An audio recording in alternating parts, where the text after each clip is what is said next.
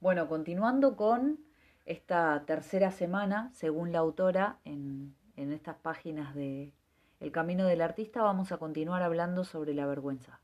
Gran tema importante a trabajar en el proceso creativo. Ojalá te esté mm, dando como a mí ese, esa, esa luz que se enciende, porque sinceramente es eso, y por eso no me lo quise quedar.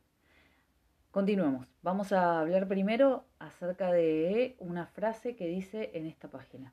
Dice así, descubriremos la naturaleza de nuestro genio particular cuando dejemos de intentar parecernos a los modelos, ya sean nuestros o, o de los demás, cuando aprendamos a ser nosotros mismos y permitamos que se abra nuestro canal natural. Ser nosotros mismos, vayamos ahí, no tenemos que parecernos a nadie. Continuando con esto de la vergüenza, le sigo leyendo. No hacemos arte teniendo en mente la crítica posterior, pero las preguntas del tipo ¿cómo te has atrevido? pueden hacer que un artista se sienta como un niño avergonzado. Un amigo bien intencionado que hace una crítica constructiva a un escritor que empieza bien podría acabar con ese escritor. Tengan en cuenta las críticas que escuchan, ya hablaremos de eso después en otro momento.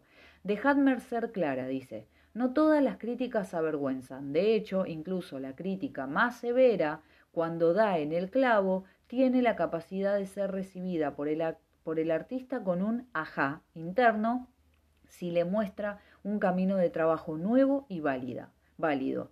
La crítica que hace daño es la que desprecia, menosprecia, ridiculiza o condena. Y hay mucho de eso, hay mucho de eso.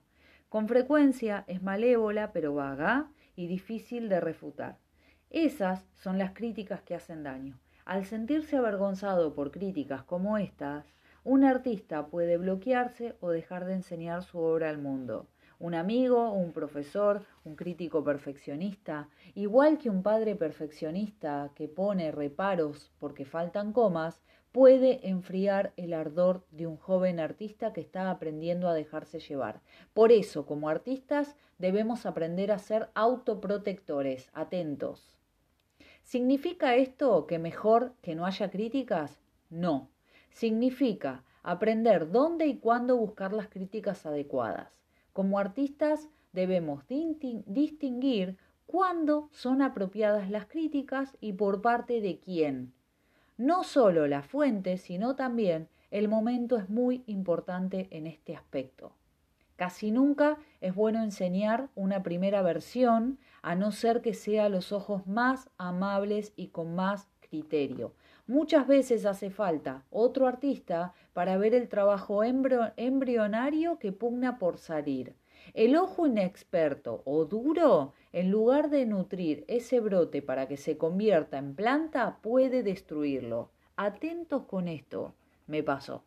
Si yo no hubiese tenido tal, otra vez lo digo, pero se lo juro que es verdad, si no hubiese tenido tal crecimiento personal y, gran poder de sanación en mi vida, les puedo asegurar que cuando yo saqué em, el manuscrito del libro y lo di a unas personas con la estrategia de poder encontrar a mi cliente ideal, eh, se los di gratis para que lo lean. En ese camino me encontré un montón de críticas de gente que supuestamente siempre sabe más que uno, ¿no?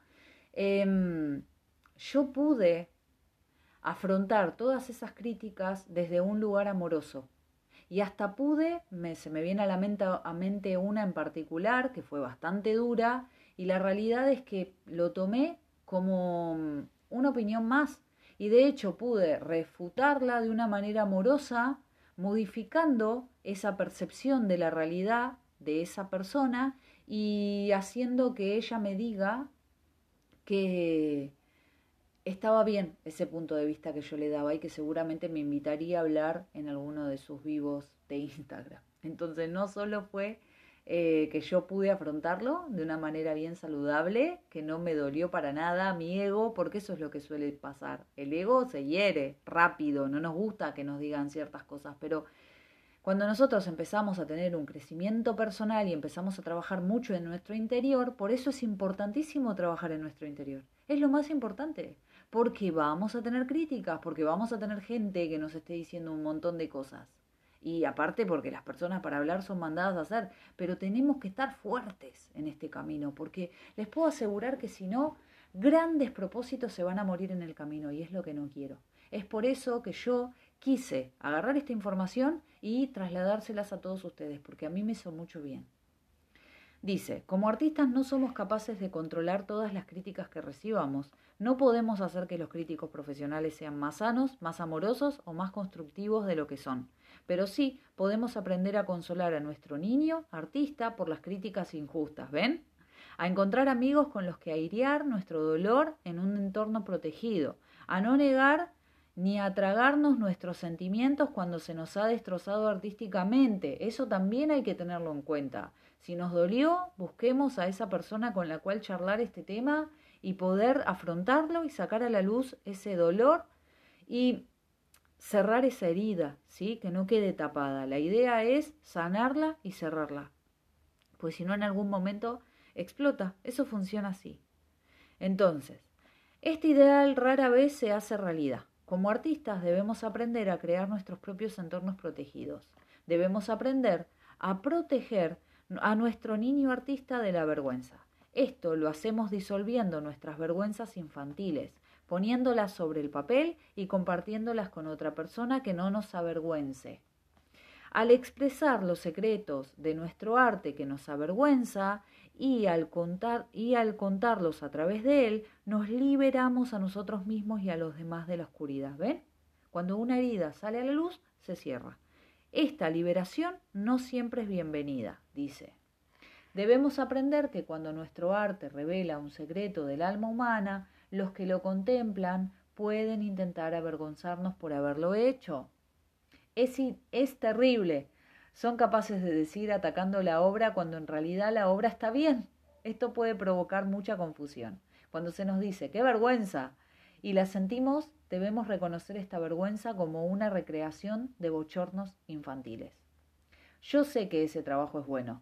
Pensé que era bueno. ¿Puede haberme engañado a mí mismo? A lo mejor ese crítico tiene razón. ¿Cómo tiene la osadía de pensar y empieza la espiral descendente, empieza nuestra mente a decirnos un montón de cosas. Estoy, se me viene a la mente el, una persona en posición fetal llorando, pero la realidad es que podemos terminar así. En esos momentos debemos ser muy firmes con nosotros mismos y no caer en la primera duda. Sencillamente no podemos permitir que se asiente ese primer pensamiento negativo. Aceptar la primera duda es como tomar la primera copa para un alcohólico.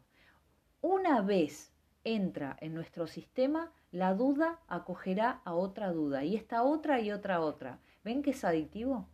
Los pensamientos de duda pueden ser detenidos, pero hace falta mantenerse alerta. A lo mejor ese crítico tenía razón. Y bang, tenemos que entrar en acción. Eres un buen artista o un artista valiente, le estás haciendo bien es bueno que hayas hecho el trabajo.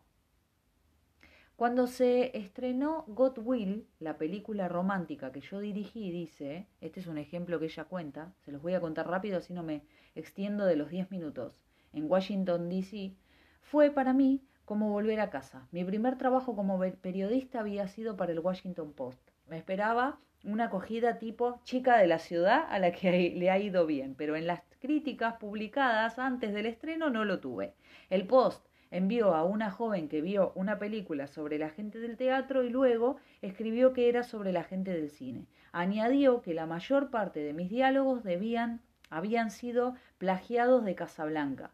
Dice ella, yo me preguntaba qué película habría visto esta chica, esta mm, crítica del cine. No la que yo había hecho, dice. Mi película tenía unos 40 chistes sobre el teatro y un chiste de otra línea sobre Casa Blanca, esos eran los hechos, pero no me tuvieron, no me sirvieron de nada, dice. Me sentía bochornada, avergonzada, me quería morir. Como el antídoto de la vergüenza es el amor por uno mismo y los elogios a uno mismo, eso fue lo que hizo. Ténganlo en cuenta ustedes también. Me fui de paseo por Rock Creek Park, recé, me hice una lista de elogios pasados y de buenas críticas. No me dije a mí misma, no importa, pero sí le dije a mi yo artista, sanarás. Y aparecí en mi estreno. Fue mucho mejor que las críticas del preestreno. Tres meses más tarde, mi película fue escogida por un prestigioso festival europeo. Me ofrecieron pagarme el billete para viajar hasta allí, pagarme los gastos, exhibir mi película. Yo vacilé, el bochorno de, Washington había sido bastante terrible y, había sido esa venenosa labor que me daba miedo y me daba miedo ir y me daba vergüenza, pero sabía que no podía negarme. Mis años dedicados a la rehabilitación artística me habían enseñado que simplemente había que presentarse. Cuando lo hice, mi película se vendió en un gran precio y se ganó un titular en Variety. Comparto el titular porque no se me escapó la ironía. Decía, la voluntad de Dios existió en Múnich. Es voluntad de Dios que seamos creativos. Y me voy con esto y volvemos en otro audio.